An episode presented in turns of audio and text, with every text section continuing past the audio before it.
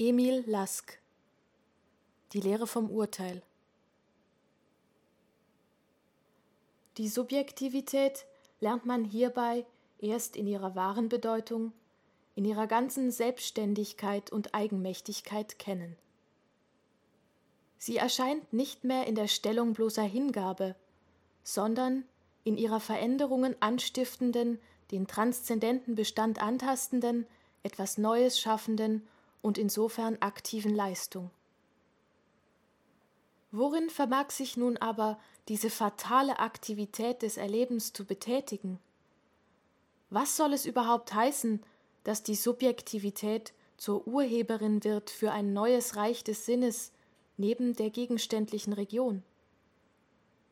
Sind denn nicht die Geltungsgebilde des Sinnes dem Entstehen und Vergehen, der Erschaffbarkeit und Zerstörbarkeit entrückt?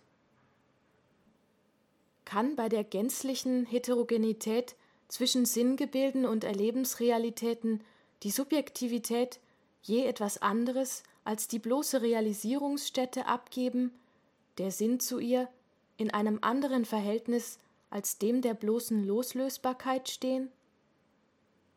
So scheint es auf den ersten Anblick. Und doch lässt sich leicht verstehen, dass auch Gebilde des Sinnes ihren Ursprung in der Aktivität des Erlebens haben können. Es hat nichts Befremdliches an sich, dass vom gegenständlichen Sinn differierende Gebilde des Sinnes der Subjektivität vorschweben, Gebilde somit, die nur als Objekt des Erlebens, aber nicht an sich, das heißt nicht transzendenterweise bestehen. Dann müsste also ein Novum der Struktur gegenüber der transzendenten Struktur ganz und gar erst auf dem Boden der Subjektivität und durch sie entstehen. Nun hat sich als bedeutungsbestimmende Voraussetzung für die Künstlichkeit der nachbildlichen Strukturgefüge vorher die Verselbstständigung und Auseinandergerissenheit der gegenständlichen Strukturelemente herausgestellt. Und jetzt erweist sich in der Tat, dass gerade dies die Künstlichkeit begründende Phänomen durch die Aktivität des Erlebens erklärbar ist.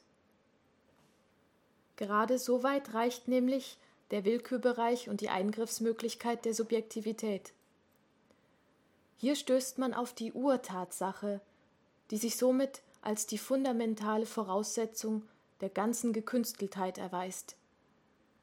Dass der Subjektivität nicht ein einfaches, adäquates Hinnehmen des gegenständlichen Bestandes in seiner Ganzheit und Unzerrissenheit, in seiner urbildlichen Fertigkeit und Abgeschlossenheit vergönnt.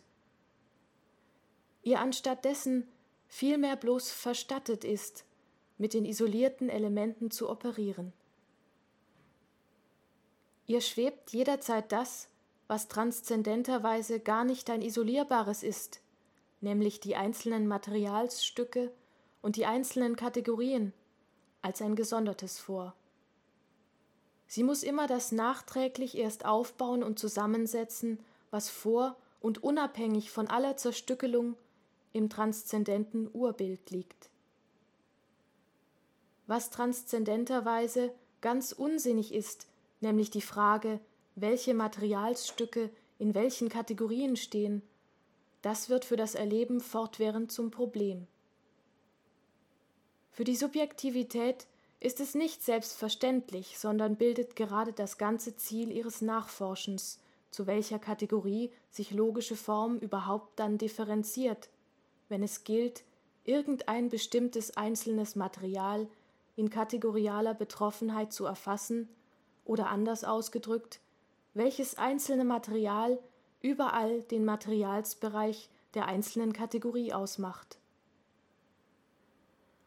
Auf einer Unzulänglichkeit des Erlebens also, auf dieser fundamentalen Unkenntnis des selbstverständlichen transzendenten Ineinanders von Kategorie und Kategorienmaterial beruht die ganze Isolierung der Elemente.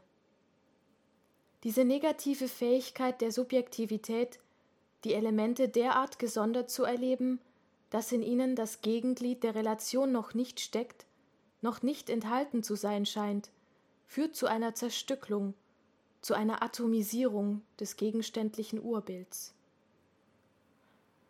Wie er überhaupt auf theoretischem Gebiet der urbildlichen Sinnstruktur gegenüber alle Aktivität des Subjekts nur eine entstellende und untergrabende sein kann, wofern das eigentliche und einzige Wahre an sich in einer ungeschaffenen, also der Aktivität entrückten und über sie erhabenen Region liegt.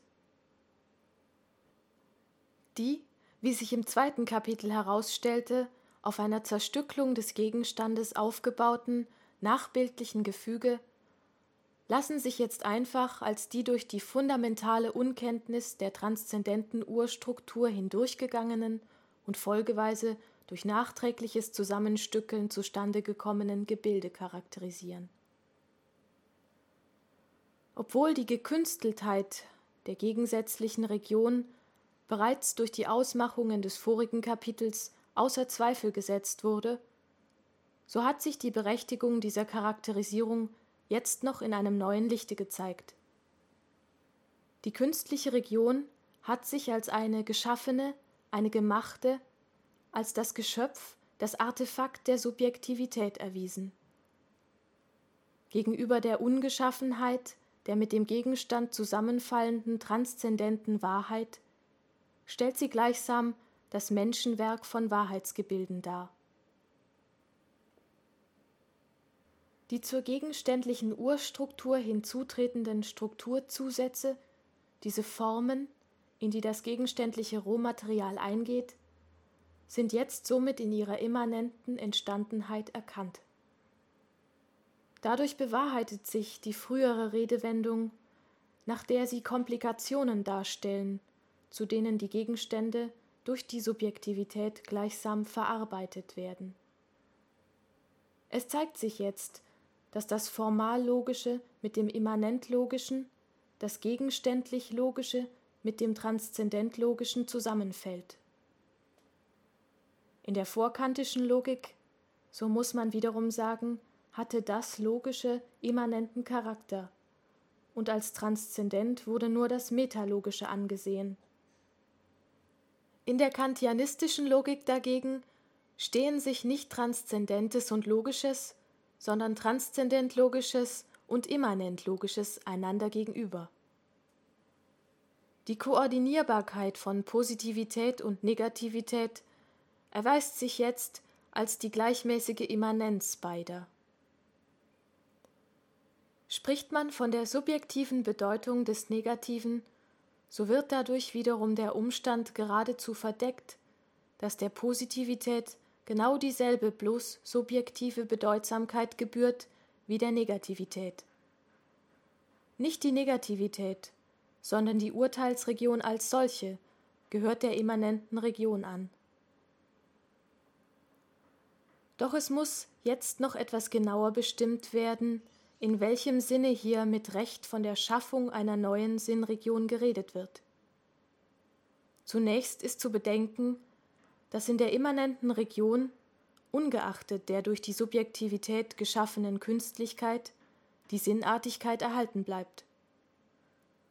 Durch das isolierende Erleben werden aus dem transzendenten Sinn heraus lediglich neue Elemente, gleichsam neue Bausteine geschaffen aus denen eine künstliche Region des Sinnes sich zusammenfügt. Nur mit dieser Einschränkung darf von einer Erzeugung durch die Subjektivität geredet werden. Der Sinn selbst ist stets etwas Unerschaffbares. Das eigentlich Erzeugbare sind lediglich die durch Isolierung entstandenen künstlichen Bausteine für den Aufbau eines neuen Sinnes. Mit ihrer Schaffung erschöpft sich die Produktivität des Erlebens. Statt von einem geschaffenen Sinn muss genauer von einem Sinn die Rede sein, den es nur auf einem durch die Subjektivität unterwühlten Boden gibt, der sich aus den durch die Subjektivität aufgewühlten oder isolierten Elementen aufbaut. Ist erst einmal durch die Unfähigkeit des Erlebens der Boden gelockert, das heißt sind die verselbstständigten Elemente durch das isolierende Erleben einmal erzeugt, dann folgt daraus sofort weiteres, was jeder Willkür und Aktivität des Erlebens entzogen ist. Gibt es einmal die gegeneinander verschiebbaren, losgerissenen Strukturelemente, dann erhebt sich ein neues Reich des Sinnes, das in den harmonischen und disharmonischen Beziehungen zwischen den künstlichen Strukturbestandteilen besteht. Auf dem allerdings erst durch die Subjektivität bereiteten Boden tritt der Subjektivität von neuem etwas seiner Dignität und Gültigkeit nach, von der Subjektivität Unabhängiges entgegen. Gewiss ist die Subjektivität in gewisser Hinsicht die Erzeugerin dieser ganzen Region. Aber nachdem der Operateur zurückgetreten ist, spricht sein Werk für sich selbst.